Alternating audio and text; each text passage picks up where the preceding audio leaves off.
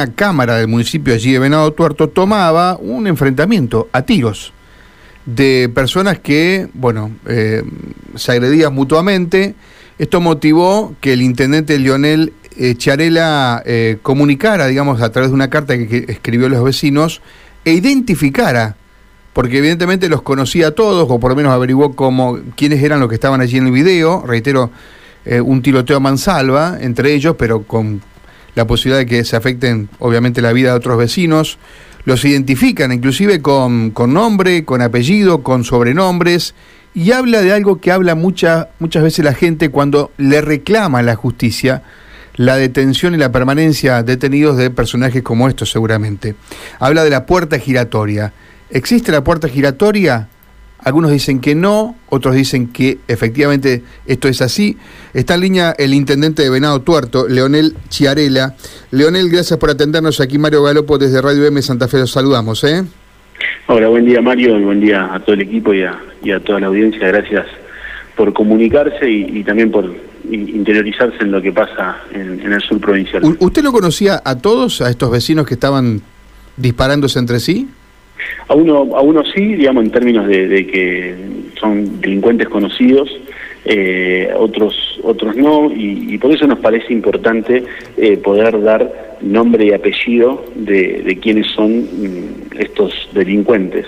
Eh, por suerte están todos detenidos, digo, y, es mm, gracias al trabajo de la central de monitoreo que como bien vos explicabas recién en la introducción, eh, gracias a la, operación de, la central de monitoreo, en el momento se pudo detectar eh, esta balacera que se estaba produciendo en, el puente peatonal en un sector de la ciudad de acá de Venado Tuerto.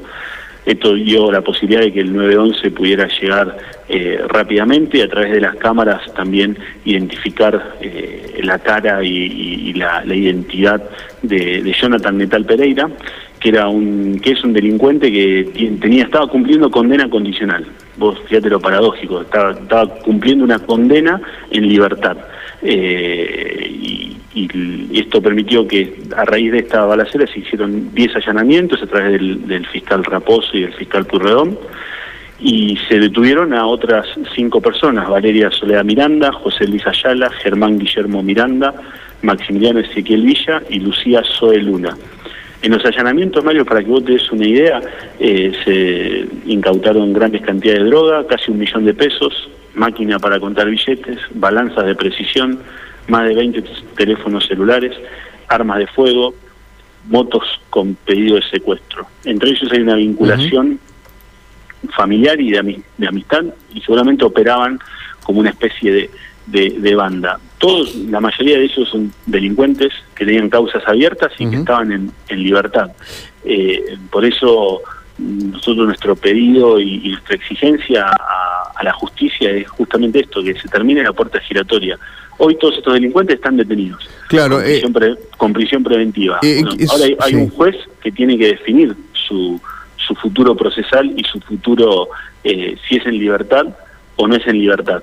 Eh, y para nosotros no es lo mismo, para los vecinos no es lo mismo que eh, un delincuente como Metal Pereira esté en libertad o, esté detenido. Claro. Porque pasa esto. Ahí está, me parece lo interesante del debate que usted eh, lleva, digamos, eh, que, coloca eh, en la mesa de discusión, porque estos tiroteos, usted lo sufrió en este caso, pero bueno, estamos cansados, sobre todo en ciudades donde son hechos casi habituales. Ahora, usted introduce esto, ¿no? El, el, concepto de puerta giratorio, que no lo inventa usted, pero que está muchas veces presente en el reclamo de la gente hacia la justicia. Eh, ¿Usted cree que hay jueces negligentes, que hay jueces... Porque muchas veces uno habla con los jueces, habla con los fiscales y dice, bueno, es la ley que tenemos, aplicamos lo que tenemos. ¿Usted cree que se puede hacer más inclusive con la ley que tenemos o cree que hay que avanzar en penas más duras, en modificaciones de los códigos de procedimientos, etcétera? Yo creo que muchas veces con la ley que existe eh, tiene los elementos para que la interpretación que hagan eh, sean válidas para poder que una persona pueda quedar detenida o para que una para que un de estos delincuentes puedan quedar detenidos. Muchos de ellos, por lo menos lo que nosotros hemos vivido y vivimos en el Tonto, son delincuentes que tienen 10, 12 causas abiertas, que tienen antecedentes penales eh, y que existe una peligrosidad social que nosotros denominamos o que por lo menos también interpretamos y que los jueces no pueden estar ajenos a esto. Y este es el gran debate, Mario. Cuando los jueces eh, están ajenos a lo que pasa en la sociedad, a lo que pasa en el día a día de la calle. Eso lo vivimos nosotros, los intendentes, los concejales, los legisladores, que somos muchas veces el primer eslabón del reclamo y el primer eslabón del contacto con el ciudadano y para eso la gente nos eligió. Pero los jueces, los fiscales y todo el sistema judicial también son funcionarios públicos. Muchos no se enteraron. Claro. Porque creen que, que tienen un privilegio. Eh, que viven encerrados en, en, una oficina, atrás de un escritorio, eh, y no, no conocen lo que pasa en la sociedad. No es lo mismo que, que un delincuente con antecedentes esté libre a que esté detenido. No es lo mismo exigirle al vecino que presente la denuncia y que dé nombre y apellido, cuando lo más probable es que ese delincuente al cual ese vecino denuncia va a salir, va a entrar por una puerta y va a salir por otra. ¿Y saben qué es lo que pasa cuando sale? Va y amenaza y amedrenta a ese vecino que lo denunció. Por eso, en mi rol como intendente y con todo el equipo de trabajo, el senador Lisandro Enrico, el presidente del Consejo Juan Ignacio Peregrini, ya venimos desde hace tiempo, no es la primera vez que lo hacemos, denunciando con nombre y apellido quiénes son los delincuentes, quiénes son los que venden droga, quiénes son los que distribuyen la droga. Obviamente no es nuestra responsabilidad ir a detenerlos, para eso está la justicia, para eso está la investigación. Correcto. Pero sí lo que pedimos es que haya mayor compromiso social. Eh, yo coincido, sí, coincido con su palabra. Ahora, el debate de fondo también, Lonel, creo que también que hay que darlo, porque cuando uno mira las, las, tasas de, detención, digamos, cuánta gente está presa hoy eh, en penales o también está en comisarías, eh, ve cómo ha aumentado en los últimos años exponencialmente la población carcelaria y es cierto, a lo mejor podría haber un tercio más de detenidos Ahora, la violencia también ha aumentado, los hechos también han aumentado, ¿no? Hay también un problema de fondo que hay que abordar también, me parece, ¿no? Para mí la principal causa de los hechos de violencia y de la inseguridad es la droga. Claro. Si no se ataca fuertemente al narcotráfico y si no se ataca fuertemente a, a quienes venden droga y distribuyen droga en cada una de las localidades, obviamente hay organizaciones narcocriminales que operan a nivel nacional, a nivel internacional pero también hay bandas chicas que operan en las, en las diferentes ciudades. Bueno, esa es nuestra tarea y esa es nuestra responsabilidad. Mi responsabilidad como intendente es denunciar con nombre y apellido, porque no puedo pretender que sea el vecino el que denuncie. Eh, porque ese vecino tiene miedo.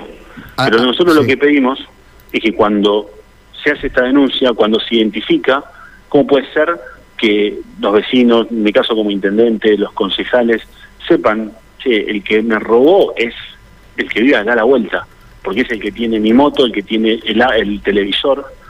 Pero atrás de esa moto, Mario, hay el esfuerzo de un laburante y el esfuerzo de toda una familia que hizo muchísimo para poder adquirir esa moto. Y un delincuente viene y se lo saca de un día para otro, en un momento. Y lo que nosotros necesitamos es que los jueces entiendan ese esfuerzo de esa víctima que labura todos los días para poder comprarse la moto. No es un robo más, no es un hurto más. Correcto. Eh, parece que estamos perdiendo la batalla en materia de la lucha contra la droga, ¿no? Yo creo que se ha, retrocedido bastante. Eh, creo que hoy, eh, digamos, hemos visto que en este último tiempo no se han desmantelado las grandes bandas. Yo eso tengo que reconocer el, gran trabajo que en su momento hizo el ministro de Seguridad, Maximiliano Puyaro, que es de nuestra región, y que también lo hacía con este mismo estilo, con nombre y apellido. Mientras fue ministro de Seguridad, se detuvieron a muchas bandas de, de los monos, a los funes, a de un montón de, de, bandas narcocriminales que, que hay que seguir persiguiéndolas, eh, que hoy vemos como muchas veces el, el principal problema viene del servicio penitenciario, viene desde adentro de la cárcel, lo cual esas son las cosas que hay que, que hay que mejorar y que hay que controlar. Pero principalmente también eh, lo que planteamos es esta, esta necesidad de, una justicia más comprometida, de jueces más comprometidos con, con cada vecino. Nosotros le decimos y le planteamos con, con, cada, con cada ciudadano. Si yo te pregunto, Mario, y te, te planteo este, este interrogante, que con tu grupo de, de amigos, familias eh, y círculos cercanos, que te nombren al menos dos o tres jueces que conozcan, que se dediquen a si los delincuentes entran, eh, están presos o no. Nadie los conoce. Nadie conoce a los mm. jueces. Eh, son funcionarios públicos. Intendente, muchas gracias por, por estos minutos, por contarnos lo que pasa en Venado Tuerto. Es una sensación compartida esto de que hay que mejorar mucho en, en, lo que tiene que ver con la llegada de la justicia. Muchas gracias, Intendente. No, por favor, gracias a ustedes y, y a disposición como siempre. Gracias. El Intendente de Venado Tuerto, reitero.